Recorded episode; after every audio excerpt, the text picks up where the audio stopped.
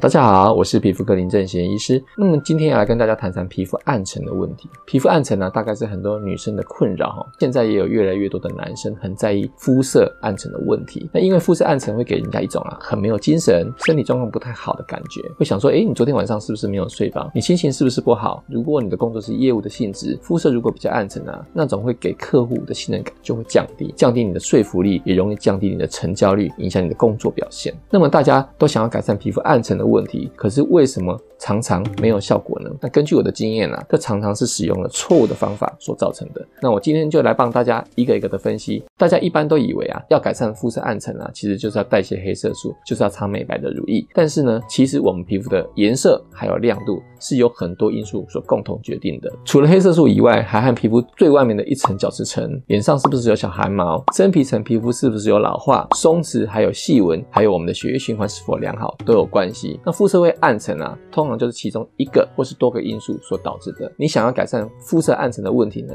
那就要找到真正的原因，对症下药才会有效果。第一个呢，以黑色素来说啊，很多人以为。我们黄种人的黑色素细胞一定比白种人还多，我们的皮肤才会颜色比较深。那其实这是错误的观念。不同的人种，它的黑色素细胞其实都是差不多的数量，但是黑色素的组成却不太一样哦。我们黄种人的黑色素它比较会聚集成一个团块，它颜色看起来就会比较浓，会比较黑。但是白种人它的黑色素就会比较分散一点，看起来颜色就会比较淡，就会比较白。所以黑色素的生成和种族有关，也和每个人的基因有关系。有些人呢，他天生就是欧巴对，那你要将这个欧巴蒂的皮肤美白后变成白雪公主，那当然就是不可能的事情。那当然，这个黑色素的量也会受到我们后天因素还有日常生活的影响哈。譬如说紫外线的曝晒，还有我们下面要讨论的皮肤老化，还有心理的压力过大等等，这也都会造成皮肤的黑色素增加。那紫外线大家都知道哈，脸会越晒越黑，这也是为什么皮肤科医师都会强调防晒的重要。大家可以看我们之前有关防晒的影片。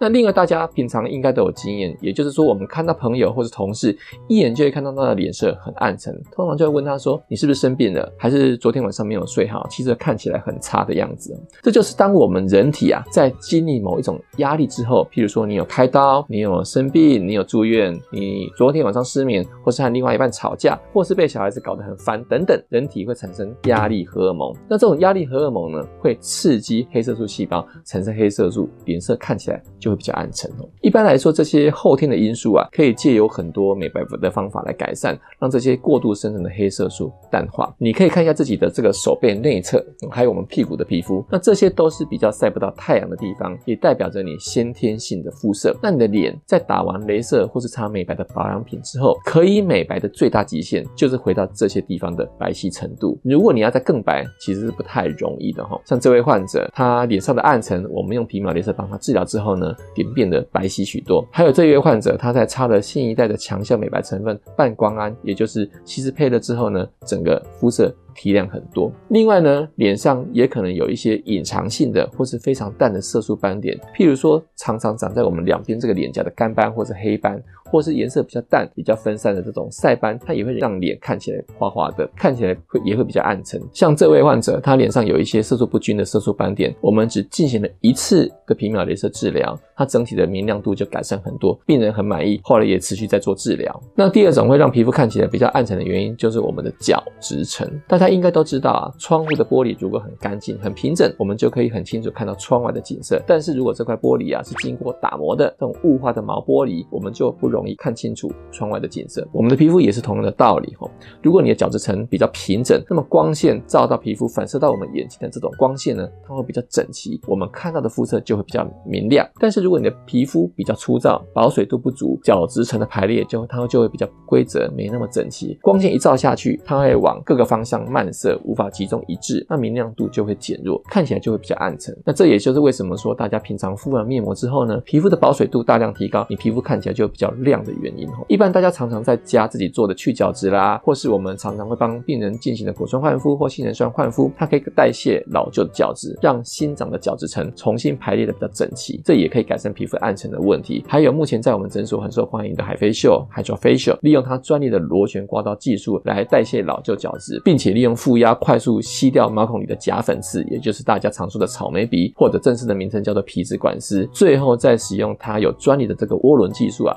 注入营养活物的成分，让皮肤的亮度啊快速提升，很适合像是后天你就要拍婚纱，或是明天有个重要的聚会等等这些紧急的状况来进行急救，它会让皮肤的状况还有光泽感瞬间提升很多。那第三个造成暗沉的原因就是脸上有个小汗毛。一般来说呢，我们脸上都会有一些小汗毛，那这些小汗毛很小根，一般我们正常人和人之间面对面其实是看不太出来的。但是呢，有一些人他的汗毛特别长。特别的浓密，而且我们黄种人的汗毛又是黑色的，不像西方人它是金色的。那黑色的汗毛一多，颜色看起来就比较暗沉。如果你是这种汗毛过多造成的这个皮肤暗沉呢，你要做的治疗不是做一些美白导入或是打什么皮秒镭射，而是要进行镭射除毛，把这个汗毛的数量降低，脸看起来就会比较明亮。那第四个是我们真皮层的皮肤老化，当我们皮肤慢慢变老的时候呢，真皮层里面负责帮我们制造胶原蛋白的纤维母细胞啊，它也会跟着变老。那就像是工厂的机器越来越老旧，制造的胶原蛋白就越来越少，弹力蛋白也跟着松弛，变得没有弹性。而且现在研究还发现啊，这些老化功能越来越差的纤维母细胞，它会刺激表皮层产生黑色素，它就会造成我们皮肤的暗沉。因此呢，这一类原因造成的皮肤暗沉，它的解决方法可以用皮秒镭射的聚焦透镜来刺激纤维母细胞产生更多的胶原蛋白，还有弹力蛋白，也可以在真皮层呢施打小分子的保水玻尿酸来增加皮肤的保水度，都可以恢复皮肤的明亮度。那这个。脉冲式微生电波，也就是湿敷胺呢，在这方面的表现也非常好，病人满意度也非常高哈。那第五个就是皮肤松弛和细纹的问题哈。随着我们的年纪啊越来越大，脸会变得比较松弛，而且开始有一些细纹的产生。那皱纹呢，就是皮肤凹下去的地方，它和正常的皮肤之间呢会有一个高低的落差，而产生阴影。但是这些细纹一多呢，阴影就会变得比较多，大量的阴影就会让脸看起来比较暗沉。如果是这一种类型的皮肤暗沉啊，它比较好的解决方法可以进行像我们的皮秒镭射啦。或是打音波啦、电波，让皮肤比较紧致，或者是打肉毒杆菌来改善比较动态的纹路。至于比较深的静态的纹路呢，就可以用微整的方式来修补。那这些方法都可以改善这一种类型的皮肤暗沉哈。那第六种就是血液循环，这个应该和大家平常的生活经验是一致的哈。你如果平常有在运动，血液循环